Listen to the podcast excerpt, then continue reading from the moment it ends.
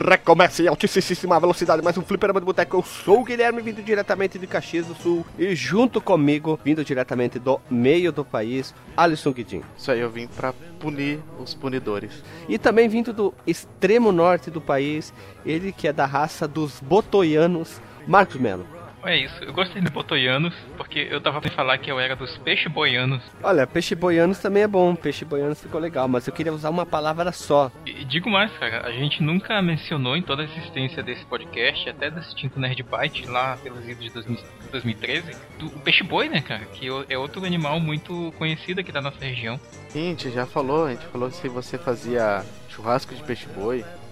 Perguntaram. Boto. Ah, de boto, o boto é... É, o Boto, o Boto é frequente aqui, agora o Peixe Boi não. O Boto é bruxo já, já vai ter até o BotoCast também. Alisson, se a pessoa quiser enviar uma ideia de pauta, um sugerimento, um xingamento, uma ofensa, ou algo bom produtivo para nós, ou um presente, lógico, para qual e-mail essa pessoa deve enviar? Ela pode enviar para contato.fliperamadeboteco.com ou comentar no último cast que eu vi. Também, qual é o nosso Facebook e nosso Twitter? Ambos são FD Boteco.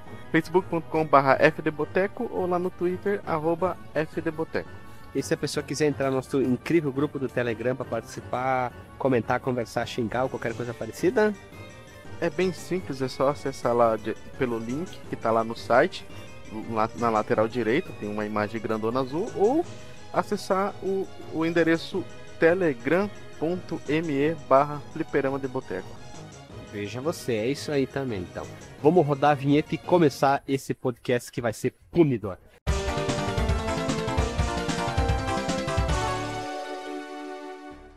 Voltamos então agora, em definitivo, para falar sobre o, o, jogo escolhido, que é o jogo The Punisher ou O Justiceiro, que ele foi lançado para arcade no dia 22 de abril de 1993 para a placa CPS One. Ele é o jogo de estilo Binner Up e tiro na fuça para uma ou duas pessoas humanas e desenvolvedora e publicado pela Capcom. E para Mega, um ano depois, no dia 1 de junho, ele chegou mesmo estilo para uma duas pessoas e desenvolvido e publicado pela Capcom. Ele só tem duas versões. Depois de muito tempo a gente voltou a falar sobre Binner Up, a gente ficou afastado desse estilo por muito tempo. A gente ficou com medo de ficar preso aos Binner Up e ser praticamente um Binner Up cast, já que o nosso podcast mais ouvido é qual, Alisson? Não sei, cara. Meu Deus, hum. tu tá por fora assim de tudo, né? O nosso podcast mais ouvido é o Cadillac and Dinosaurs. O nosso segundo podcast mais ouvido por muito tempo, mais de um ano, praticamente um ano e meio, foi o Golden X parte 1 sobre jogos de Binner Up, só falou sobre 1, 2 e 3. E vamos seguir o baile aqui, ó. Mas antes de falar do próprio jogo, a gente tem que falar sobre o personagem justiceiro. Esse personagem que é um personagem amado, odiado, ele é um anti-herói. Ele é um cara que eu sempre achei muito diferente de tudo. Ele é um cara que fodasticamente foda e vamos começar a entrar a fundo na história dele. Olha só, eu vou, vou explicar direitinho aqui, ó. A primeira aparição dele foi na revista Amazing Spider-Man número 129 no ano de 1974. Vai ficar o link na postagem dessa imagem onde o Justiceiro aparece. A ideia original do roteirista era chamá-lo de O Assassino pesado, né? Um nome forte. Mas a Marvel não gostou do nome, já que trazia muitas ideias negativas e ele eventualmente seria um herói. Mas foi o Stan Lee que sugeriu o nome The Punisher. Ele já tinha criado um outro cara, um personagem, se me engano, era um alienígena que tinha o nome The Punisher, mas foi acabar esquecido. Então ele sugeriu, ah, vamos trocar o nome, né? Na revista ele tinha o objetivo de... Oi fazendo um paralelo aqui, que tu que é metaleiro e o Alisson também, é que nem na década de 60 tinha uma banda chamada Iron Maiden já, que eles gravaram acho que dois álbuns. E aí só que todo mundo esqueceu deles, né? E aí veio o Iron Maiden e fodástico na e década atropelou. de 80. E atropelou total. Na revista ele tinha o objetivo de matar o Homem-Aranha, que na época era acusado do suposto assassinato de Or Norman Osborn. Após essa aventura, o personagem ficou no limbo por nada mais, nada menos que 12 anos até ganhar seu próprio título em 86. Imagina tu aparecer numa revista e ser botado na geladeira por 12 anos. É, é, muito triste, né? Coitado do personagem. Imagina quanto tempo ele ficou na geladeira lá, sonhando. Por isso que ele saiu com tanta raiva, com tanta ira. E ele saiu dando tiro, tiro a fuça. Como é que canta a Valesca Popozuda? Tiro e bomba e bala na cabeça? Como é que é? tiro, porrada e bomba. Isso. É, é, a Valesca Popozuda, ela leu essa história do, do The Punisher e escreveu a letra. O personagem foi baseado numa série de romances que começou a ser publicada em 69 chamada The Executioner, qual o protagonista Mac Bolan, um veterano de guerra do Vietnã, buscava vingança contra a máfia pela morte da sua família. Isso hoje já é um clichê já bem batido, enrolado, né, que é morte, vingança, máfia, alguém, né? A origem do herói da Marvel é incrivelmente parecida, né? No caso, Frank Castle, cujo nome completo é Francis Castiglione. Como é italiano, talvez eu tenha pronunciado certo ou não. Ele estava estudando para ser um padre quando percebeu que não conseguia perdoar aqueles que faziam o mal. Ele já tinha o pezinho para maldade. Ó. Ele precisava puni-los. Então ele entrou para o exército e foi para o Vietnã. Ou em versões mais recentes, no caso toda aquela história de reboot, mudança de histórias, ele foi para o Afeganistão defender os Estados Unidos, né? Bem prático de ajustar a história dele, né? Nesse meio tempo ele se casou com a esposa dele, que se chamava Maria, e teve dois filhos, uma chamada Lisa e um cara chamado um garoto, perdão, chamado Frank Castle Jr. ou Jr., né? Depois de voltar de um dos seus tours de guerra, Frank levou a família para passear no Central Park, vão fazer um piquenique bonito, maroto, né? Que nesse dia ele teve o azar da máfia estava conduzindo um assassinato lá e acabou eliminando todas as testemunhas, exceto uma, qual que era? Qual que era? Raimundo Nonato. Não é Raimundo Nonato. No caso que foi o próprio Frank, né? Depois disso ele usou as suas habilidades militar e de um exército de um homem só para conduzir a sua vingança contra essa máfia, eliminando todos os criminosos dessa cidade. Ou seja, muita, muita, muita, muita, muita morte, muito tiro e muita raiva na cabeça do Frank Castle. Ah, Nós vamos seja, falar as habilidades dele também. Isso é basicamente um, um roteiro de qualquer filme do Charles Bronson, né? É, mas o Charles Bronson não era tão exagerado, né? Porque ele não era doido como o Frank Castle, né? Porque olha só, as habilidades deles é só um pseudo resumo. O justiceiro possui um enorme arsenal bélico e capaz de se adaptar em qualquer situação, já que ele teve um treinamento no exército que deixou ele assim, proporcionou ele ser isso, virando o jogo a seu favor devido a seu instinto assassino e excelente condicionamento físico. Sempre ele está apto para fazer qualquer doidice e também acho que ele desligou qualquer sentimento que ele tem na cabeça. Acho que isso proporcionou após a morte da família dele. Né? Ele tem alta resistência à dor, sendo capaz de fazer cirurgia sem anestesia, mas indo trocando, sei lá, tirando apêndice, uma cirurgia Meu simples, Deus. né? Ele aqui, ó. Imagina ele lixando a unha. Frank Castle na maca aqui, lixando a unha, o cara tirando a apêndice dele e perguntando pra ele, tá tudo bem? Ele, não, tá, joia. Ele é capaz de tomar vários tiros, ser atingido por explosões, levar pancadas de super-humano e continuar lutando. O cara tá com a ira ligada no máximo, ele é um berserker, né? Ele parece um, um bárbaro, fúria e trespassar. Que é transpassar. Né, Marcos Mello? O que que. Como é que é? Pô, só eu aqui curto RPG de mesa? Cara, não, eu, eu não manjo. Não, cara. não é Eu- só tu curter RPG de mesa. Ele só joga qual vampiro. tu jogava. Não, isso é de D&D, porra. Ah, eu não lembro de transpassar, eu só, jogo- só lembro de ira. E raiva. Não, ira era do GURPS que tinha. É tinha que Fúria. jogar. Fúria. Tinha vários. Eu só lembro disso aí, mas transpassar eu não lembro. Eu até pensei que fosse um negócio de carta de Magic. O transpassar é aquele golpe que quando você, é, você mata um, não, vai Ah. pro próximo. Geralmente tem que ser um machado de duas mãos, né? Uma espada de quatro Hum. mãos. É, ou uma, uma alabarda, sei lá. Não, porque Bárbaro não usa arco e flecha. Mas vamos lá. O personagem, ele, a- além de tudo isso, ele é ótimo em táticas militares e estratégias. Prova isso que ele já foi capaz de derrubar a Shield. Olha só, como é que o cara é foda. Derrubou, Ele derrubou a, um escudo. Shield. Um escudo. Ah, é o escudo, o escudo. Tava lá ele, né? ele, ele, ele tava no canto, ele só deu um, um pontapé assim, caiu. Peteleco. É um peteleco. Frank Castle também é um piloto excepcional, hacker habilidoso e domina várias artes marciais. Será que ele luta Krav Maga, capoeira? A capoeira brasileira? O ninjitsu brasileiro? Jiu-jitsu brasileiro? Será que ele aprendeu a hackear com o Mulambinho Gamer? Eu acho que foi o pai do Molambinho. O pai do Molambinho foi o instrutor de hacker, hackerismo do, do Frank Castle. Uhum. Inclusive ele aprendeu a fazer o Minecraft com o pai do Mulambinho, né? Frank Castle é o Minecraft. Caralho. É, dá pra fazer vários castelos no Minecraft.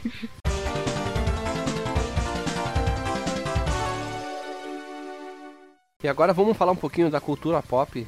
É, como vários outros personagens da HQ, o próprio Justiceiro ele já passou por. A primeira foi no ano de 89 com o querido e amado Dolph Lundgren, num filme que seguiu o estilo dos longas de ação dos anos 80, sem pé nem cabeça. E vai ficar o link na postagem do filme direto no YouTube, dublado. O áudio tá meio zoadinho, assim, meio bugado, assim, mas dá pra dá pra assistir sem problema nenhum. É só clicar aqui que você vai ser direcionado lá, Oh. dá pra assistir. Será que que seria legal que, tipo, se na versão dublada tiver uma cena, Frank Castle, enquanto o Dolph Lundgren fala se morrer, morreu. Mas esse filme tem problema, ele não usa caveira no peito, ele usa uma outra roupa É, não totalmente tem nada a ver, né? Tava vendo aqui o pôster. Tipo, ele tá basicamente vestido de Kurt Russell, né? Uma jaqueta genérica. É que a caveira, é, a caveira tem, mas ela não é tão grande como tá no peito. Eles, eles modificaram bastante o personagem. Depois ele voltou em 2004, interpretado por Thomas Jane, numa encarnação mais hollywoodiana do personagem. Nesse caso aqui, ele era um policial, né? A família dele foi assassinada na praia, não foi no Central Park. Tem até um romance forçado com uma vizinha no filme, pra vocês terem uma ideia. Ah, ele só tem uma filha, ele não tem dois filhos. Apesar dos pesares, essa foi a versão mais popular do herói por um bom tempo, inclusive. E ele fez uma pontinha rápida no, no Homem-Aranha 2, né, do Sam Raimi. E que era um, foi um filme legal até, né? Eles dizem que não é, é e não é os Justiceira naquela cena que a Mary Jane tá fugindo de vestido de noiva. Hum, Quando ela passa do lado de uma fonte, tem um cara que olha pra ela e continua andando. Dizem que é o Justiceiro e dizem que não é. Será que eles estavam tentando construir um universo já nessa época? aí? Vai saber, né? Mas vai ficar o link no post para as pessoas verem Sim. essa parte do vídeo. vejam essa cena e tirem suas conclusões. Ah, a gente não pode esquecer de dizer que o, o antagonista do filme era o John Travolta com uma peruca horripilante, né? Mas o, o ator, ele ficou marcado por ser um péssimo justiceiro, que não gostaram muito do John Travolta, terem modificado muita coisa. Mas o ator tentou se redimir num curta em 2002, 2012, perdão, lançado no YouTube, um curta bem curtinho. Olha só, um curta bem curtinho, onde que ele tenta ele tenta passar a imagem do realmente do justiceiro, violência, a dar com pau. Ele entra, ele tá dentro de uma loja e é melhor, em vez de eu explicar, vocês cliquem no link e vejam quem nunca conheceu esse curta. Esse curta é muito bom. Eu achei legal pra caramba quando foi lançado. Ele tentou se redimir mostrando um justiceiro mais maior de 18, como o filme do Deadpool foi e como, como o filme do Logan foi. Já que a classificação desse justiceiro era PG-13. Então, o justiceiro não tem como ser PG-13, tem que ser maior de 18 porque é tiro na cabeça, é matando o negro, dá com pau e não tem o que fazer, né? Mas vejam o curto que é bem legal, ele é bem curtinho. Só não faz chorar que nem o filme do Logan fez, né? Ah, o filme do Logan é demais, cara, demais. Foi muito bom.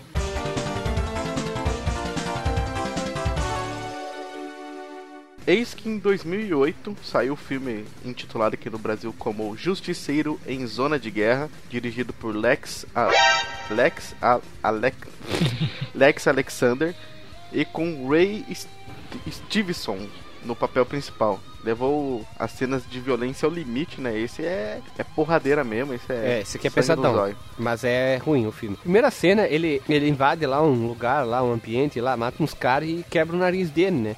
Ele volta pro carro dele, lá o justiceiro móvel, ele pega um lápis, enfia dentro do nariz e pá! Conserta o nariz dele com um lápis. Ô, louco. Nesse filme era sangue pra todo quanto é lado mesmo. O realismo foi jogado é, pra sei lá pra onde, né? E tem uma cena bem no final que ele desce assim de cabeça pra baixo, um monte de gente dentro de uma sala e ele sai matando todo mundo e ninguém é capaz de acertar ele nesse filme. E também tem uma outra cena que ele quebra o rosto de uma pessoa com um soco. Ele é, quebra não de machucar, mas de quebrar mesmo toda a parte da frente do, Afundamento craniano. isso. Sabe quando a pessoa tá andando de moto sem capacete e bate num caminhão?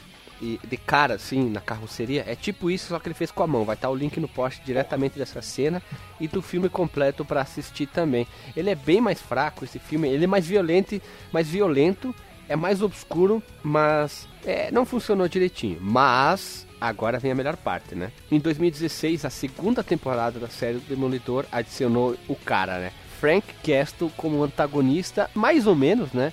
Na segunda temporada. Agora o Justiceiro estava nas mãos do melhor ator, o único ator que poderia interpretá-lo, que é o John Be Be Bertrand, eu creio eu. É o cara que nasceu para ser o Justiceiro. Ele tem a cara de, de, de brucutu, ele tem a cara de mal-humorado, ele tem a cara de sangue no zóio. Ele fez tri bem o, o Shane lá no Walking Dead. E aqui no, na série ele tá sensacional, tanto que ele vai ter, a, vai ter a sua própria série, que vai estrear a previsão talvez esse ano, o ano que vem, não sabe, porque esse ano já estreou Punho de Ferro, vai ter a série dos Defensores, talvez, não sei, vamos saber. Mas eu tô louco pra ver essa série, com certeza vai ser violenta e vai ser a melhor, vai ser a melhor série da Netflix baseado nesses personagens aqui. Frank Castle precisa que como o Wolverine e o Deadpool, que seja maior de 18, violência, sangue, tripa voando pra tudo quanto é lado. Eu também acho que esse ator, ele fez muito bem e uma das cenas mais fodas, eu acho, do Demolidor é a, a briga dele. Parece muito com a briga do corredor da primeira temporada, que o Demolidor luta no, no, no corredor, já que o, o, Frank Castle ele luta no, no, corredor da cadeia com os caras, só que diferente ah, é, tá do, certo. Do... Aquela, a, a, do corredor é foda, muito bem, Alisson, lembrado. Aquela parte é muito boa e também. E logo aquela parte no que tem um monte de, de vagabundo da máfia se reunindo e ele passa a metranca e sai matando todo mundo, né? Que é logo no início da série também. É eu achei muito massa a participação dele. Eles encontraram talvez o único ator que conseguiria representar ele. Porque quando ele tá sério, as fotos dele, tu diz assim, é o Justiceiro, na hora. Tu compra, assim. Comprei, joga dinheiro na tela, assim. Porque o cara casou, ele nasceu pra ser o Justiceiro. É, eu fiquei sabendo que a estreia é 2017. Que, tipo, todos os outros uh, seriados da Marvel, do Netflix, era dois seriados por ano. Só que esse ano, esse ano vai ser o Punho de Ferro. Estreou sexta. E vai vir o. Defensores. O, o, o, não, vai vir o The Punisher e depois. Porque a ideia sempre foram duas. Então parece que vai ser três. Então também eu tinha lido, eu não lembrava disso. Mas vamos ver, né? Eu, eu tô louco pra assistir essa série. Eu tô assistindo o Punho de Ferro, não, eu tô achando ela meio parada. Bosta. Mas melhor que o, que o Luke Cage. O Luke Cage eu tive dificuldade pra assistir. Eu, eu, pula, eu passava pra frente algumas partes que não tava gostando. Mas. Assim, Vamos fechar. Só, só, só falar um negócio, é, na minha opinião. Luke Cage também é bem parado, igual é o, o Punho de Ferro. Na verdade é muito mais parado que é o Punho de Ferro, mas pelo menos quando tem treta é mais legal. Não, ah. a, do, a do Luke Cage, a última luta é muito ruim, cara. É muito ruim. É muito fraca. É o, é, é o Brucutu lá levando tiro e dando não, porrada em o, o ator até que convence ele fisicamente, mas não vamos entrar em detalhe. Um dia a gente fala isso. Mas eu achei que a pior série disparada, assim, ela bem fraca. É, a do Punho de Ferro talvez esteja, assim, dois riscos pra frente até agora. Vamos esperar o desenrolar da série que eu não assisti todo. Mas vamos lá. E fechando, agora já o... Já falamos sobre um pouco a história do Justiceiro, uma coisa muito simples, muito sucinta, muito básica é que não podíamos deixar de fora um dos melhores momentos do Justiça. Estava pesquisando ele e, e, eu encontrei isso aqui, ó. Ele aconteceu recentemente nos Guerras Secretas número 1 da Marvel, evento qual o universo estava prestes a ser completamente destruído. Então, o que aconteceu? O Frank Castle decidiu mandar um foda-se, chutou, apertou o foda-se para todo mundo e ele entrou num bar cheio de vilões, cara ruim. E o que aconteceu? O que, que ele fez? O que, que ele fez? Ele deu uma rosa para todo mundo? Não. Ele deu um chocolate para todo mundo? Não. Ele deu bala no Juquinha, bala no Mario, bala no Fé da Puta. Ele deu bala em todo mundo, ele matou todo mundo. Ele teve uma participação até interessante na Guerra Civil. Não queriam que ele. Queria ninguém, ele cada lado, mas foi ele lá que foi resgatar o Homem-Aranha. E, e, tipo, sabe qual a melhor, melhor definição do justiceiro? Ele é um mal necessário dentro das histórias em quadrinhos. Eu tenho uma coisa para falar sobre o Justiceiro. Para mim ele é o Pra mim só tem dois super-heróis da Marvel que presta. É o Meu Deus. é, é o Justiceiro e o Deadpool. É que tu não conhece os outros, né? Mas o Justiceiro é aquele cara, ele lembra muito herói dos anos 80, mas lógico teve eh, teve umas histórias meio bosta do Justiceiro, tipo nos anos 90 quando ele se matou e ele voltou como um anjo é, justiceiro com uma marca na testa, tipo o Vegeta do Majin Buu, e com armas que disparavam poderes místicos, assim, ó. Fujam disso. É, é bem bizarro, assim. Ele com umas metralhadoras com uns poderes, tipo, brilhando, assim, é muito. Yusuke Urameshi, assim, sabe? Muito o Hakusho. Cara, muito não viagem. Tem como, cara, falar de novo que a gente é o podcast que mais falou de Yu Hakusho, assim, do mundo. Um dia a gente vai gravar o nosso Papo de Boteco vai ser ressurgido esse ano 2017. Nós vamos tentar lançar os podcasts paralelo ao Fliperama do Boteco sobre assuntos variados. Sei lá, a gente podia falar sobre comida, uh, desenhos, filmes, história em quadrinho, uh, livros de colorir, o que for. Mas vamos continuar aqui. Todo mundo aqui já, de, já deixou a sua, sua mensagem subliminar de Show mais do que Goof Troop já apareceu aqui. Não, o Goof Troop foi maior. Porque tu ficou batendo nesse martelo aí. O cara que conseguiu e finalmente conseguiu gravar sobre o Goof Troop, né? Tu, ganha, tu ganhou, Marcos É, será que vai ter podcast Show um dia? Não sei, veremos, né? Veja você, né? Eu vou fazer um podcast só pra falar dos irmãos Soguro. Dois podcasts, parte 1, parte 2? Então, o Frank Castle rapidamente ganhou vários fãs, né? Lógico, por unir essas histórias envolvendo tiroteio, violência, pancadaria e um herói, abre aspas, fecha aspas, totalmente diferente do senso comum Ele é literalmente um super anti-herói, um cara que liga o foda-se pra todo mundo, né? Ele não tinha nenhuma intenção de prender os bandidos. Isso que é legal. Tipo o Batman lá, sei lá, nas histórias dele, ele aprendia os caras, largava na cadeia, o Homem-Aranha botava teiazinha e dizia, aprende o cara. O cara tava roubando, ele chegava uma arma, engatilhava, tiro na cabeça, acabou. Foda-se. Bandido bom é bandido morto, deveria ser a, o pensamento dele, né? Então, o herói aqui não tinha problema nenhum de atirar, como eu falei, extremamente cruel com seus inimigos devido ao trauma de todos que, que curtem HQ, né? E foi o suficiente para que muitas pessoas começassem a deixar os Vingadores de lado e pouco a pouco acompanhar a limpeza de, Ke de Castle em relação ao crime. Um cara que era para ser uma pessoa sem poder nenhum, ela chamou mais atenção que um deus, um cara que virava um monstro, um cara que um bilionário filantropo com uma armadura, uma, uma mulher super fodona, um cara que usava uma armadura roxa, um, um, cara que usava uma roupa de gavião e afim, outros, outros personagens, né? E, mas o Frank Castle deveria estar nos Vingadores como líder dos Vingadores, ele que deveria ser. Pô, pensou né? um confronto entre o Frank Castle e o Batman? Eu acho que o Batman ganha porque o Batman é mais esperto. Ele é mais, mais esperto e o Frank Castle é, é, sangue nos olhos, né? Ele tem aquele negócio, sabe aquele negócio de cavalo que tem dos lados? Ele só olha pra frente, ele vai com sangue nos olhos. Ele ganhou do Demolidor porque o Demolidor ele tem a sua, os seus probleminhas. Mas o Batman é o cérebro mais foda que tem dos HQ. Eu, eu sou fã é do Batman, mas O Batman tanto, não perde. Não. Pra ninguém. O Batman perde, sim, mas eu acho que o, o Batman ganha do Frank Castle, mas suado. Vou dizer, suado ele, ele ganha suado. Depende. Depende. Com preparo ou sem preparo? Com os dois, os dois. Sem preparo, porque o. Sem Frank... preparo é suado, com preparo ganha na moral. Não. Bom, mas o Batman já ganhou do Darkseid, né? Já venceu o Darkseid, então nunca sei, né? Então vai saber. Então, vamos fechar aqui essa parte aqui, ó. Observa observando esse potencial desse personagem tão rico, a Capcom, uma das dominantes dos arcade na época, a gente já gravou vários episódios da Capcom, link na postagem, todos os episódios que a gente gravou da Capcom, a grande maioria é Banner Up, então você já deve estar acostumado, né? Então eles pegaram o Justiceiro e eis que em 93 eles lançaram esse jogo, sendo de maneira Simples, uma mistura de Final Fight, Cadillac, dinossauros e tira e jogo de tiro. Então a gente vai começar agora com a história do jogo.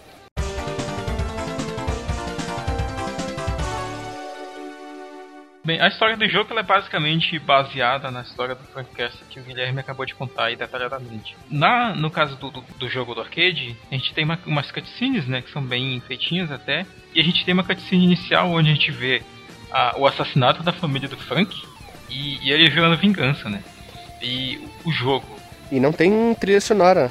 Não tem trilha sonora. Trilha, trilha boa, inclusive. Daqui a pouco a gente comenta Não, não, não. A, a intro. A intro não tem trilha. Ah, é? Ela é silenciosa. É? Sim. É, eu jogava Sim, que tinha é silenciosa. e. Eu jogava que tinha. Porque, tipo, tu, tu altera né, as configurações do jogo, né? Se tem som ou não lá, lá na, na demo. Mas enfim. Ela é, é massa porque no final ele fala, né, que ele quer vingança e todo mundo vai morrer. Isso. Eu achei que o Morron era bugado. Não, é, não tem trilha mesmo. É pra dar mais um clima de peso, né? Aquele silêncio. Seria legal se fosse preto e branco também. Sim, eu vou até conferir isso ainda daqui pro final da gravação. Mas beleza. O jogo, ah, o jogo em si, né, falando do que acontece. Resumindo, né, o jogo ele começa numa, num cenário que é um cassino ilegal, que falando em trilhas, eu gosto muito da trilha dessa, dessa fase. E, e segue pelas ruas da cidade de Nova York, né, com o Frank Castle uh, opcionalmente em parceria com o Nick Fury. A gente não falou, né, que o Nick Fury tá nesse jogo ainda. E ele é um personagem. Não, não eu ia falar bem rapidinho. Sim, sim. Eu ia falar bem rapidinho que, que para quem não sabe, o Nick Fury inicialmente ele era branco, né? Exato. E se não me engano, é no universo Ultimate que ele é negro. Que daí, no caso, eles pegaram pro Samuel Jackson. Que eu acho que casou muito bem o Samuel Jackson como Nick Fury. Ele é um, Nossa, ficou muito bom. Ele é um bom ator. Talvez se fosse branco, se eles usassem o personagem branco, eu gostaria de ver, sabe quem? Liam Neeson como Nick Fury. Parece mesmo. Mas segue o baile aqui. Segue o, segue o baile, vai lá. E aqui, no caso, o justiceiro, Punisher, ele vai em busca do criminoso da máfia, Bruno Costa. E depois de passar por uma série de cenários e combates, né, que são as fases do jogo, uh, o justiceiro ele invade o, o arranha-céu, que é o King Building, que é onde está o rei do crime, ele chamou no jogo pelo nome original, né? Claro, que é o Kingpin. Pino Rei. Nome horrível. Uhum. Esse Rei do Crime é bem genérico, né, cara? Ah, mas é muito melhor que Kingpin. Kingpin King parece um rei de bosta, né, cara? Parece um João qualquer, um, um nó, baita um nó cego aí, um João sem braço. É por aí. E ele vai lutando o caminho dele, né? Ele encontra o Jigsaw, que é um dos, um dos chefes do jogo também, e outros inimigos, até o confronto final contra o Rei do Crime. E depois da vitória, né, tem a cutscene do final, e a torre lá desmorona, só que o Rei do Crime não é encontrado entre os criminosos mortos nos escombros. Que o Rei do Crime é gigantão, né? Ele, nesse filme, nesse jogo aí, ele parece ele parece o Hulk quase, de terno branco. Cara, ele tá grandão mesmo. Alguém me explica, velho, qual é a, a história do, do. Por que, que o Rei do Crime é tão grandão? Cara, eu não posso dizer porque eu não. Eu li muita história em quadrinho, mas eu não lembro. Eu não lembro. Mas o, o Rei do Crime dentro da, da história do Netflix ficou muito massa. Eu achei que aquele ator casou muito bem como o Rei do Crime. Porque se eles fossem botar um cara gigante, ia ficar muito exagerado, exagerado já que eles querem fazer uma série mais pé no chão, né? Eu fiquei sabendo que ele é daquele jeito porque ele passou uma temporada no Rio Grande do Sul comendo muito churrasco.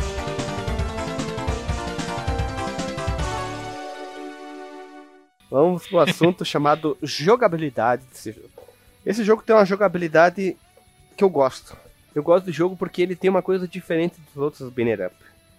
Porque ele altera em momento de pancadaria e usar armas de fogo. Tu tá aqui pá, pá, pá, pá, pá, pá dando porrada nos caras, sequência, agarrão, voadeira, né? Voadeira. Aí de repente aparece um inimigo com arma, automaticamente ele já puxa a arma dele e tu começa a dar tiro para tudo quanto é lado, já que a mira automática. Aí fica legal também o jogo. Ele tem esse diferencial de um pinner up normal. Em exemplo, Street of Rage, tu pegava uma arma, dava uns tiros e caía a arma da, da mão dele, né? Acabava a munição. Exemplo, né? Mas é muito melhor eu gosto dessa forma como foi usado no The Punisher aqui. Todos os jogos que eu já joguei já de, de Up, pra mim esse é o melhor que tem, porque, por conta da movimentação, por causa dos golpes, a esquiva é mais rápida, pulo mais rápido, é, é, é tipo, o personagem é muito ágil mesmo, mais diversão assim no jogo, por conta dessa movimentação. Esse Beat'em Up, ele te possibilita andar direita, esquerda, cima e baixo, ele não é só um plano, eles são vários planos que tu pode subir na horizontal, né? Tu anda no X, Y e um falso Z. E também, no caso desse jogo, tu tem o um ataque e o pulo. Tem aquele esquema clássico da Capcom de ataque e pulo junto para dar o especial. No caso, se ele dá uma, uma rasteira, ele fala algum idioma que eu não faço. Ele fala uns barulhos estranhos. E tem a opção de jogar granada também, que daí tu pula e tu solta a granada para matar os inimigos, que é um ótimo ataque também. E também ele tem a corridinha, que é ele dá um rolinho para frente o rolinho pra frente é engraçado, né? Ele faz um rolamento pra frente, né? É. Outro diferencial também é a diversificação de armas que tem nesse jogo, né? Porque tem muita, muita arma mesmo. Não, tem mais muita arma, muita, muita arma, que chega a ser doido. Muita né? mesmo. É, e mais legal é que, tipo, se você derruba uma arma no chão, tipo, destrói um barril ou mata um cara que tem uma arma e ela cai no chão, ela não, não, não desaparece, ela não fica piscando e some. Dá pra você deixar ali e utilizar ela durante a sua luta. Isso que eu achei muito mais legal. Faca que tu arremessa, a espada, que parece uma katana, tem o taco de beisebol, eu vou chamar de, de ferro. o cano de ferro, tem o machado, tem aquela espada dos cavaleiros que eles se duelavam, aqueles cavaleiros, sabe, que um ia frente de frente por outro com uma estaca. Não uma espada. É, parece, é uma, um... parece uma estaca. Uma lança. Uma lança, isso. A gente tem também a uma Uzi, uma K-47, parece uma Colt. Tem o lança-chamas também, não podemos esquecer. Tem o boomerang, tem os shurikens. E se tiver mais alguma arma que eu anotei, que eu tenha esquecido, são todas essas, são quase 15 armas dentro do jogo. É muito foda. E outra coisa, tu pode dar a bolinha para cima. Tu pode, tipo, andar na direção no, no, no eixo Z, usando a, a bolinha, que é, é, é, bem legal também. Né? Bolinha? Isso, ah, sabe aquela bolinha? Dele? A corrida? Isso. E uhum. também tem a, a movimentação, isso a gente tá falando tudo do arcade. A movimentação, o desenho, os sprites tipo do, do, do Frank Castle, da roupa dele, tu vê os músculos, e ele tá sempre irritado. Ele tá sempre com cara de brabo no, jogando, no caso, o jogo ali, né? E isso que é legal, né? É engraçado a voz dele, né, também. Ele dá um grito, parece que ele tá chorando quando ele dá as pessoas. Foi o que eu falei antes, parece um bicho, é, sei lá, um idioma estranho, é, tipo né? Isso o Nick Fury não lembra a voz dele, cara, mas também era, engraçado, assim, ouvir. É, eu não cheguei a jogar com o Nick Fury, mas eu achei engraçado é a voz de uns carinha morrendo, parece que Au! eles estão gemendo, sei lá, cara, muito bizarro. É o Michael Jackson, sei lá.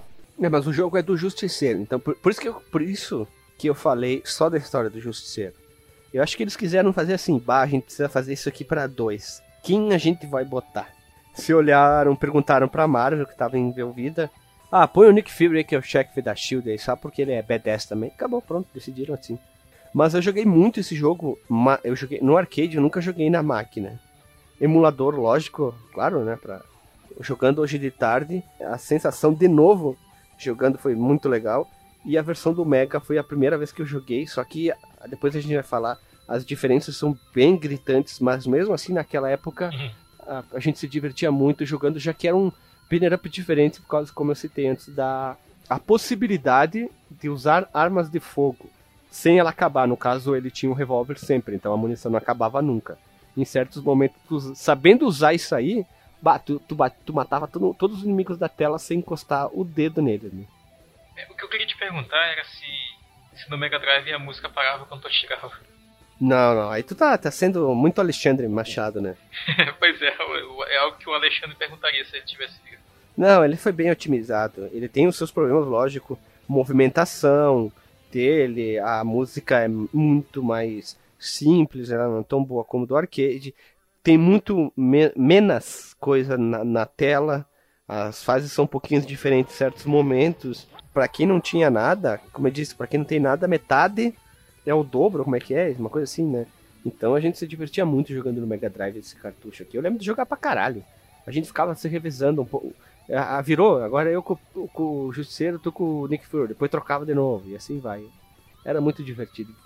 Foram muitas tardes jogando The Punisher e era muito legal o jogo.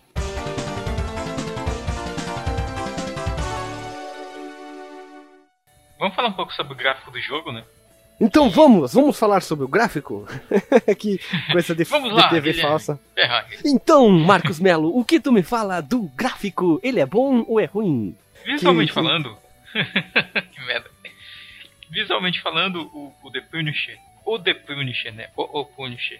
Traz muito peraí, peraí, peraí. Marcos, Marcos, eu Fala. me lembrei de uma coisa. Sabe como é que eles chamavam a série do Flash nos anos 90 na Globo? o The Flash. Isso. Segue o vale, por favor. Sim.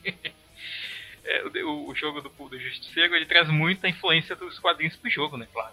Ah. Além das onomatopeias. Cara, é verdade. Puta, eu lembrei disso agora. É muito legal isso aí, né? É legal mesmo, cara. Tem as onomatopeias quando tu bate nos caras. Tchak, muito quando tiro. Sim, os tiros também. E lembra, sabe o que? Eu até falei desse jogo já, que é o jogo do, do Homem-Aranha com o Venom, né? Que tinha nos dois jogos do Homem-Aranha, tanto no Master Carnage quanto no, no Separation Excite que aparece. Como é que é? Por favor, pera Marcos, como é que é a pronúncia? Separation? Anxiety. Cara, eu falava next. Eu falava. Eu falava next porque eu não conseguia ler aquela palavra. Ah, Separation Next. As animações do Justiceiro, elas são muito bacanas também. E, nossa, é legal, assim, quando uh, tem, uma, tem uns sprites que são muito diferentes, assim, com, é, comparado com outros jogos de beat'em. E eu acho que o mais diferente deles, assim, são os, é o sprite especial, né, aquele da rasteira que atinge todos os inimigos. E os sprites quando ele joga a granada e ele se abaixa, né? Tipo, pra evitar o impacto das granadas, né? Ele fica abaixado pra, Isso. caralho, velho. Tipo, fizeram até sprite dele se abaixando pra, pra evitar a granada, velho. Ficou muito legal. E, e é legal é também ver as historinhas, né? As cutscenes entre as fases. O, o jogo ele tem um começo, né? Explicando os eventos, né? Que eu já até falei lá, na parte da história. E, e essas cutscenes elas vão explicando, né? Tipo, uh, tanto a, esse lado da histórico além né, do que acontece no jogo, quanto os acontecimentos, tipo as perseguições tal, tem uns diálogozinhos assim que, que vão, vão situando o que está acontecendo ali, né? As cutscenes enriquecem bastante um jogo. Eles tinham uma limitação muito grande na época. Então, tu botar uma cutscene daquele jeito deixa o jogo muito mais divertido e imersivo na história. Não simplesmente fase, fase, fase, fase, fase. Eu gosto de jogo de fase, fase, fase, fase, vira, mostra o final. Mas aqui fica legal, já que tem um personagem, tem um background, tem uma história por trás. E é legalzinho, né? Tipo, no, antes da segunda fase, ele mostrando, mergulhando lá e nadando. Parece que ele tá mergulhando dentro de um, sei lá, de um, um cano de esgoto. Mas é legal essa e parte. E sai dentro de uma piscina. Isso que eu achei estranho, que ele sai dentro de uma piscina. É, mas tudo, tudo desconsidera, porque ele já sai sem o equipamento de mergulho, né? Ele deve ter ido e saído perto da piscina e pular dentro da piscina. Vamos fingir que é assim, tá? Vamos fingir que é assim, para não ter problema. Mas é legal. E também o jogo ele conta com aquelas clássicas fases de, de banner up, tipo a fase do elevador, na última. Quanto jogo de banner up tem a fase do elevador, temos também combate do prédio final, tipo Street of Rage, algumas partes lembram Street of Rage. Tem a fase da capoeira, da salva, da selva, do mato, muitas outras coisas referências, tipo aquela parte que tu tá no esgoto que lembra a fase do ácido do Mortal Kombat 2 e assim vai, né? Já que é, é mesmo, né? É, é, é, divertido, assim, os cenários são bem, eu, eu na minha opinião, são bem ricos. Somente tipo a penúltima fase, eu acho bem legal também. Ela é, ela é mais difícil, mais longa, mas é bem divertida, né? Só que as fases elas não podiam ser legais se não tivesse uma trilha legal, né? Um, um som legal, né? Podemos é, dizer assim. Embora eu não, eu não acho tão memorável, se bem que porque eu não joguei tanto assim o jogo. Mas a trilha, a trilha é bacana. Eu, eu gostei muito da, da, da, trilha do, da primeira fase, que eu até falei lá, lá na parte da história. Ela não é aquela trilha genérica de, de, de, primeira fase, que tipo, ela é agitadinha, animada e tal. Tipo, pô, é um jogo de justiceiro, sabe? Um personagem bem é, soturno, né, e tal. E a música, ela, ela é bem soturna, assim, mesmo para um tema de primeira fase. Eu queria falar ainda de, de, duas fases que eu achei bacanas, que é a fase do elevador, que ela não é um, uma fase dentro do elevador, ela é em cima da porra do elevador. E a fase do, do prédio do, do Rei do Crime, ela lembrou, tanto a, a, fase em si do prédio quanto a batalha final, lembrou muito a última fase do Final Fight, cara, pra mim também. Mais do que o Streets of Rage, inclusive. Só faltou derrubar o Rei do Crime da janela, cara, aí ficaria, pô, mais ou menos, né? Ou jogar naquele no Final Fight 3 na parte de eletricidade lá. Sim. É, e não podemos esquecer também que a compositora da trilha sonora é a Yoko Shimomura, né? Que já foi mencionada que ela fez algumas faixas do Street Fighter 2, Super Mario RPG, Parasite Eve, Kingdom Hearts e outros mais. Sim. É, e o, o outro cara já citou ela algumas vezes, né? Sim, tem outro cara que agitou ela, que é o Isao Abe, ou Isao Abe, que ele fez o, o tema do Sagat no Street Fighter 2 e de outros jogos que, que, inclusive nós já falamos aqui, né? Que é o Knights of the Round e o Cadillacs and, e o próprio Cadillacs and Dinosaurs. A gente fica preso na Capcom de uma maneira no nosso podcast que chega a ser. As pessoas vão pensar, esses caras estão ganhando uns trocos da Capcom ou pagam muito pau pra Capcom? Porque aqui, o que a gente gravou de, de, de podcast sobre jogos da Capcom não tá no papel, né? É, é, porque, é porque a, gente, a gente fala. É que a gente fala da época que a Capcom sabia fazer jogo, né? É, como eu falei, é, é bem por aí. Na, os quadrinhos tinha época de ouro, de prata, é a época de ouro da Capcom, os anos 90. Porque era assim, um jogo bom atrás do outro. Os ports às vezes ficavam a desejar. A gente fala isso hoje, mas naquela época a gente dizia que era perfeito. Era tão bom quanto o arcade. A gente era menos chato naquela época, a gente era menos mimizento. Mas a Capcom. Eu gostaria de um dia a gente fazer um episódio da Capcom. Como? falar história. Tipo aqueles, é, aqueles livros que saem da Warp Zone, sabe? Eles falam a história e depois vários jogos. E no final a gente citar um monte de jogo bom, quais a gente já gravou e quais a gente gostaria de gravar. Tipo, duas horas falando da Capcom, história, coisas. Acho que seria bacana a gente, enfim, gravar um episódio só sobre essa empresa que a gente já falou tantas e tantas vezes, né? É, tinha um colega meu que ele falava, ele dizia que a Capcom não fazia jogo ruim, cara. Eu, eu sempre respondia. Já jogou, já jogou Mega Man Soccer? Cara, Mega Man Soccer é, é, é, é ruim, cara. Sabe qual, Mega Man, qual Soccer eu joguei que eu gostei? Aquele do, do Mario. Mario Strike pro Nintendo Wii. É legal, cara. Eu queria só fazer um paralelo, já que normalmente jogo de, de futebol desses personagens é ruim, o do Mario é legal, é divertidinho até, vale a pena. Só que enjoa rápido. Sim, é. Eu joguei só um pouquinho e enjoei rápido mesmo.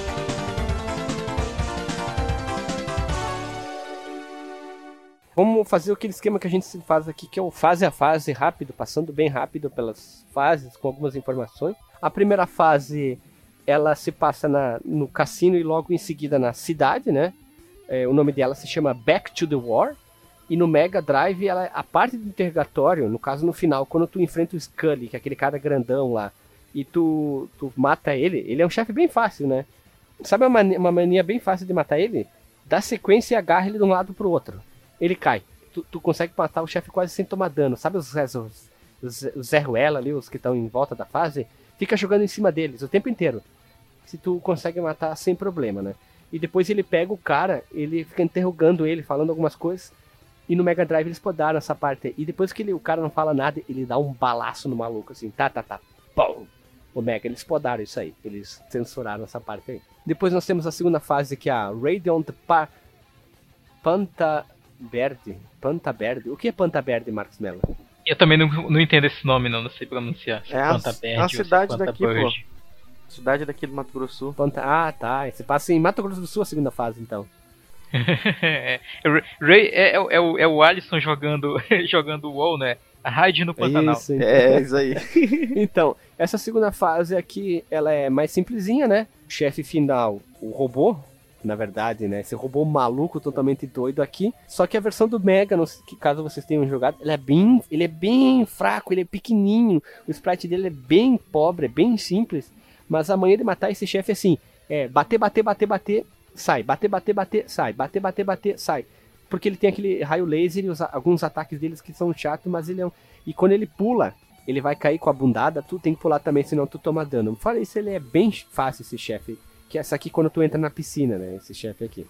O terceiro chefe, ou terceira fase, é o Waterfront Warfare. Logo no início da fase tem como explodir os carros lá na rua. Vocês chegaram a fazer isso? Quando tu explode. Desce a porrada no carro. É, aí explode Aí o carro e o, caveirinha. é, o motorista parece carbonizado. Essa, isso A é muito massa, né? dele. É muito massa, né? Aí tu- quando tu chega no chefe, que é o Bonnie Breaker, em inglês, ele é um cara, ele é um dos carniceiros que aparece no Logan, no filme do Logan. Sabe aqueles cara tudo é, modificado com implantes? Eles são os carniceiros. Esse cara é um carniceiro. Ele faz parte. Eles não botaram no filme, lógico, porque seria bem louco e fora que iam gastar muito dinheiro em efeito especial pra botar um cara com uma negócio de lagarta de, de tanque, né? Um cara grudado num tanque. É, ele não, ele não tem o tico, pra baixo é, é isso aí. E o chefe é bem chato também. E no Mega ele é bem pobre, bem pobre. E detalhe, no level fácil, quando tu mata ele, tu vira o jogo no level fácil aqui. Essa é a última fase do level fácil. Ah, isso no Mega, né? Isso, no Mega, no Mega. Porque no, no arcade não tem seleção de dificuldade, né? E logo em seguida vem a fase de bônus. Ah, fase bônus que eles é basicamente Street Fighter com, com arminha. né? Isso. E ainda aparece o placar do lado do Nick Fury, mesmo o Nick Fury não estando no jogo, né? Depois nós temos a fase Death on Rail, aquela fase do trem, que ela é bem legal, aquela fase, tu, eh, tu começa no, no matinho ali, depois pula dentro do trem. O chefe é o Burbank, que ele originalmente ele era um padre católico, mas abandonou seus fotos. Eu fui pesquisar os dados dos caras para ver se eles eram reais ou inventados pro jogo, né? Enfim. Depois ele se juntou à CIA. E lá ele foi equipado com um braço cibernético, por isso que ele tem aqueles tiros malucos, lo- loucos lá no jogo. E logo depois ele se, tomou, se tornou Bushwhacker, que finalmente se tornou um freelancer e se tornou um cara ruim do tinhoso. E, e tem uma manha de matar ele, que eu até anotei ali na pauta. É fazer combinações com arremessos. Bem lá pra cima do, do cenário, tu fica dando porrada, porrada, porrada, porrada, pega ele joga no outro lado, porrada, porrada. To- tu vai acabar prendendo todo mundo ali. Tu consegue bat- matar ele, matar ele sem problema nenhum nessa, nessa aí, já que ele é um chefe chato pra caralho também, já que ele tem aquela metralhadora, né? E a penúltima fase é a Kingpin Wrath, ou a, a, a ira, a raiva, a tinhosidade dele, já que aparece a cabeça dele falando no início da fase. E essa fase aqui é, é chata. Essa fase aqui é complicada pra caralho. É a fase que tu enfrenta muito inimigo, tipo, tu enfrenta dois Skulls lá, o chefe da primeira fase, junto. Depois tu já pega uma arte daqueles Pretty Boys, aqueles robôs lá, que tem. Eles esticam o braço e te agarram e ficam te batendo. Tu, tu enfrenta vários seguidos ao mesmo tempo. E tem um monte de inimigos seguidos, aquelas ninja, aquelas mulheres, e, e seguido, e pá, e pá, pá, várias partes seguidas. É difícil. Depois tu chega no robô, que é uma versão vermelha e versão melhorada daquele primeiro robô lá. Ele é um pouquinho mais inteligente, mas ele a única diferença é que ele é vermelho e tem que cuidar o mesmo sistema. É bate, desvia, bate, desvia, que tu mata ele. É só ter. E por fim nós temos a fase que é a Final Punishment. Punishment quer dizer o que, Marcos Mello? The punishment é a punição final. Eu ia falar o punimento, é a punição final. Então, o estágio inteiro é o catiço, já que é a fase final, como sempre, toda a fase final de um jogo de up não é fácil, né? Muitos inimigos, muitos inimigos, o tempo inteiro vai vindo aquela horda de, daqueles inimigos genéricos com, com um monte de coisa, né? Depois tem a parte do elevador com muitos inimigos, e depois vai ficar indo as granadas. Ah, o que que eu fiz? Eu fiquei no cantinho do elevador, atirava a granada e batia em todo mundo, passei sem problema nenhum. Foi sem querer que eu fiz isso aí, né? A antessala antes do rei é recheada de inimigo também. Vem uma montoeira de inimigo um o tempo inteiro. né? E o chefe final é o mamute do rei do crime, que também não é difícil. Só cuidar quando tu pula em direção dele, ele dispara tipo um raio laser com a, com a bengala dele. Então tu vem dando porrada, agarra ele e joga fora. Ou joga as granadas, joga longe. Depois tu mata ele e cai o prédio. É, eu matei ele assim, ó. É, eu juntava ele junto com os, com os amiguinhos dele lá, né? Batia neles, aí eles caíam, aí levantava um deles E na hora que eles iam levantar, jogava. E ficava fazendo isso, arremessando, arremessando, arremessando, arremessando até matar. Ah, tu fica batendo nele, tira as granadas, ou fica dando sequência e fugindo dele, que é como qualquer banner up, né? Acerta umas vezes e foge. Certo e foge, né? E agora a gente falar um pouquinho do port da versão do Mega, que foi lançado em 94 pro, na, pro Mega e pro Sega Genesis, né? Essa versão foi publicada pela Capcom e desenvolvida pela empresa chamada Sculptured Software, que eles já tinham feito vários outros portes de jogos. Além dos gráficos inferiores, som, lógico, né? A trilha sonora tem menor variedade de inimigos também é uma coisa grande. E também essa versão teve censura do conteúdo, como eu já falei, né? E a animação do Nick Fury fumando, o seu charuto foi tirado fora, né? Na versão do Mega Drive, tinha esses objetos que eram quebráveis no arcade, devido às limitações do console, não puderam ser feitos assim. Então, na versão do Mega não dá para quebrar vários objetos. Mas não estraga nada do jogo. Fica legal. Tipo na fase do trem, tu quebrar as janelas. Na segunda fase, tu bater nas portas e as portas abrirem e sair uma mulher dizer Thank you. Tu dá um beijo e tu recuperar energia e assim vai, né? Mas teve uma Sim. versão do PlayStation que estava em desenvolvimento pela Crystal Dynamics, só que ela foi cancelada, nunca foi concluída. Ainda bem, né? Deixa mas, assim. Mas teve o, o, do Play 2, que é muito boa. Eu joguei Não, mas aí é outra história. Pela... Seria uma continuação do filme o jogo. Eu também joguei, é muito legal, é violento pra caralho aquele jogo. Mas, tu pegar os caras e bater com a cabeça na pia e assim vai, é bem legal aquele jogo. Ou, ou enfiar naquele triturador de madeira. É legal o jogo, é bem violento, né?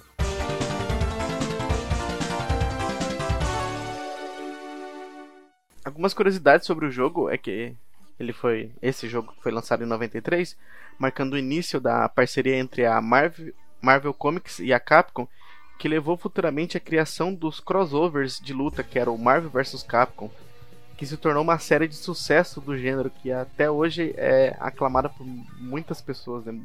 muitos gamers. Muitos gamers. A gente não pode esquecer também da, do The Punisher. Ele teve um jogo pro Nintendinho só que foi lançado no ano de 1990, então não tem a ver com do que a gente tá falando. Ele não é um port do arcade. A versão do Nintendinho é bem diferente do que a gente fala. Ele também tem a parte da, da Marvel e tudo. Ele foi feito por aquela LJN, que tem um arco-íris. Nossa, até medo de ouvir e... esse nome. É, só que ele é um, aquele jogo clássico que tinha muito Nintendinho, sabe? Que a, a tela vem andando é, e tu vai atirando, tu só vai botando a mira pra lá e pra cá. Uhum e tu só controla a mira, é, é assim o jogo do, do Nintendinho. É, era isso aí, era só uma informaçãozinha que eu lembrava que eu tinha jogado esse jogo aqui. E por nada, pum, deu na, veio na cabeça aqui o, o jogo do O The Punisher. O The Punisher. O, o Justiceiro. Então vamos rodar a vinheta e vamos pro disclaimer.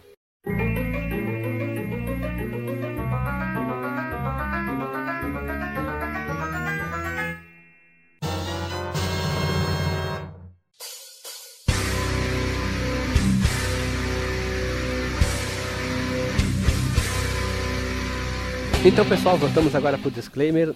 Marcos Melo. Hum. Qual é a sua punição pro jogo? Você compra a ideia de um jogo violento? Ou tu acha que jogos violentos são uma maneira é, de gratuita?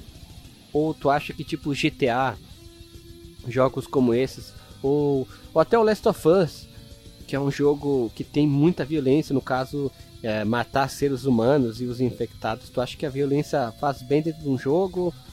Como é que tu acha a violência dentro do, dos videogames? Não, brincadeira, isso aqui vai ser um papo para outro dia. O que, que, tu achou do The Punish, a versão do arcade, do Mega? O que, que tu achas? Calma aí que eu tô, tô, me recuperando da pergunta anterior ainda. Cara, é, eu, eu acho válido, esse jogo é muito legal. Assim, só falando rapidinho da questão da violência, a gente já falou de um outro jogo aqui que é, que é bem violento também, que é o, o Capitão Comando. Que, tipo, os caras derretem, os caras pegam fogo, sabe? É bem, bem loucão assim nesse sentido. E ele é divertido, cara. Eu confesso que a, a, esse jogo eu não tinha jogado na época dele do arcade. Né? Eu acho que foi tu, tu mesmo também falou que só jogou já na época dos emuladores. Inclusive, esse jogo eu joguei numa época de. que eu ouvia muito o. Vale citar aqui o podcast, o Cidade Gamer, que eles recomendavam né, alguns jogos antigos, e um deles era o jogo do, do, do Punicheiro. E aí eu fui jogar. E é muito bacana, assim, eu recomendo assim pros nossos ouvintes também mesmo para quem não conhece o jogo, né? Quem aguentou ouvir aqui até o final já viu muita coisa que acontece, muita coisa que tem, todos os chefes e tal. E olha um jogo curtinho, dá pra terminar em uma hora no máximo. E é divertido de jogar, jogue aí com seu amigo, vê 40 minutos. Quantos? 40 minutos. 40, 40 minutos? minutos tu mata ele. Ah, legal. O mais legal. importante, o mais importante, ninguém gravou podcast sobre o, Demolidor. A gente é o primeiro podcast a fazer um, um exclusivo sobre ele. O Justiceiro. Eu falei Demolidor, isso, eu me perdi todo. Sobre o, punish, o Punishador, né? É.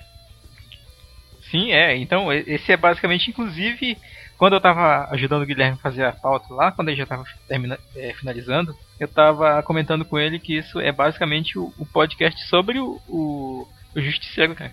Mas essa é uma ideia, essa é a nossa ideia. O que, que a gente fez? Algum, a gente faz em alguns podcasts. É. Vamos falar sobre o, o, o podcast. Vamos falar sobre o jogo do, do Justiceiro. Ok. O jogo do Justiceiro, blá, blá, blá, blá, blá, blá, Mas quem é o Justiceiro? Foi isso quando eu pensei na ideia da pauta. A gente precisa trazer essa informação. Tem gente que conhece, ok. Tem gente que conhece um pouquinho, ok. Tem gente que não conhece nada. Então é para isso. A gente, a gente quer sempre trazer mais informações e tentar ser o diferencial de outros podcasts. O podcast está caindo naquele problema ser tudo igual. A gente está tentando ser diferente nesse sentido. A gente tem uma entrada diferente, montada, bem diferente de muito podcast, que é aquela que todo mundo se apresenta com a frasezinha de efeito. A gente tem essa nossa totalmente sem noção com a pergunta é o Marcos. é, que é o momento ABC da Amazônia. Isso, muito boa, muito bem. Nós temos as, o Recadinho, o nosso podcast que eles, eles seguem muito a estrutura. Eu estava pensando outro, outro dia. Alguns podcasts vão comentando, né? O nosso podcast, sabe que ele parece a estru estrutura de um livro? Tem o início, o meio e o fim. A gente tenta seguindo os capítulos, capítulo a capítulo, contando sobre o jogo, e no final tem os apêndices. Os apêndices é, são as curiosidades e o nosso disclaimer do jogo. Os disclaimers? É, então, a nosso podcast, é, esse é o formato. A parte de introdução é todas aquelas páginas de, de ah, eu dedico para isso, são os abres, os prólogos. Então, pense no nosso podcast como um livro. O bom é ouvir do início ao fim para ter toda a informação, né? É só uma observação minha. Boa comparação. Obrigado. É isso, cara. Muito bom. Jogue, jogue punicheiro. Do punicheiro. Alisson Guidin. Tu que é um cara punicheiro. Que tem uma fase do jogo do Punisher que você passa aí no Mato Grosso. O que, que tu achou do jogo? Como é que é teu disclaimer de hoje? Esse, para mim, eu acho que é o melhor jogo de beat'em up que eu joguei até hoje. Acho que vale muito a pena todo mundo jogar. Se você gosta do gênero, você tem que jogar esse jogo. É obrigatório jogar esse jogo, porque ele é totalmente diferente e melhor que os outros. Eu acho que não, não existe nada melhor. Só, só se for aquele. Um que era em 3D lá, que você tinha umas magiazinhas lá e tal lá. Que lá era legal, só que eu não lembro. Acho que era Little Fighters o nome agora. Credo, acho vai, que era vai isso. saber, né? Mas é, que era bem legal. Mas é, é um jogo bom. É só, eu acho que só faltou mais violência. Mas para isso tem o Punisheiro do PS2. E quem sabe a gente não fala sobre ele aí no, no futuro cast. Mas tem pra, pra PC também, esse do The Punisher, que segue a continuação do filme. Tem pra PC porque eu joguei no PC. É, tem, tem, eu vi, eu tava pesquisando aqui, tem. Muito bom. Quem sabe a gente pode falar assim desse jogo. Esse jogo é bem violento, ele tem finalizações que muitos jogos depois vieram colocar dentro dos jogos. Esse foi o primeiro jogo que eu vi.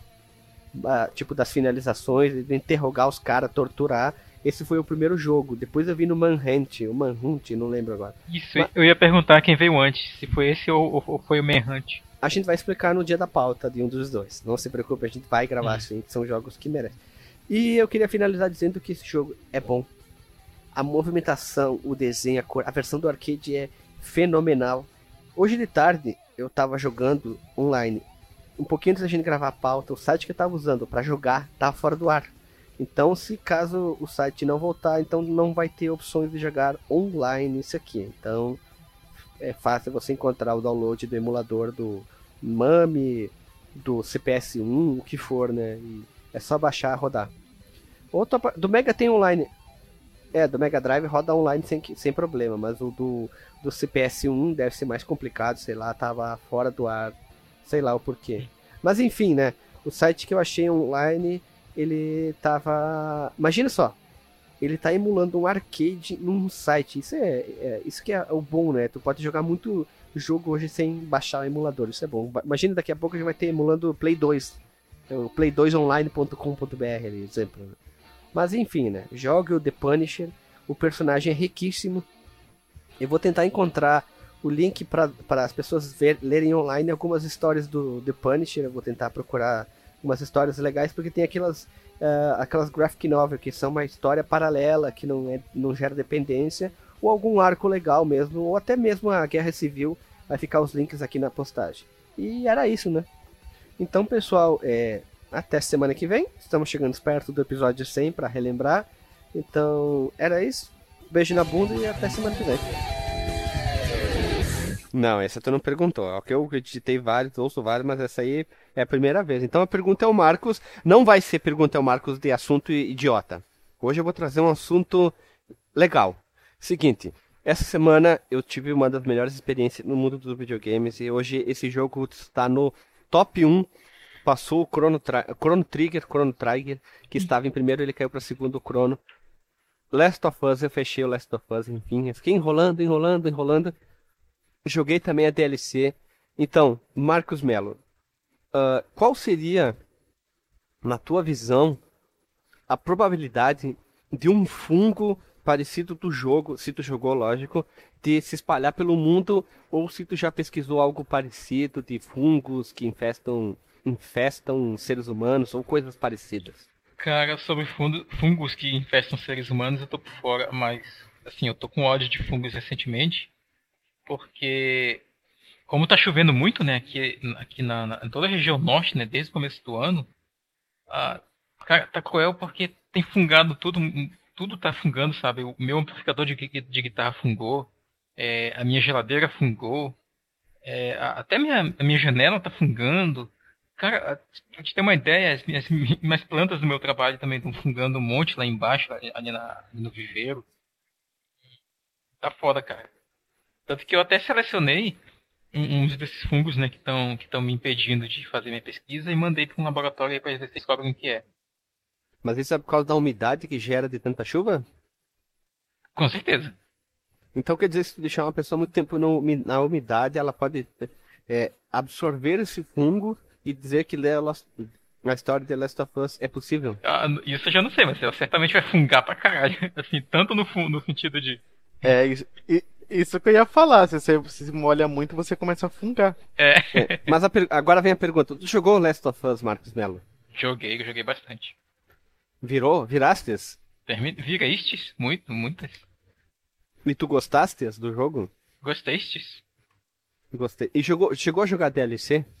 Não, o DLC eu não joguei, cara. DLC eu não joguei não. Vale a pena, cara. Muito boa. É, o preço é um pouco caro, salgado, mas a DLC é muito boa, é bem legal. É, é interessante a forma como ela foi construída e como tu joga dentro do jogo.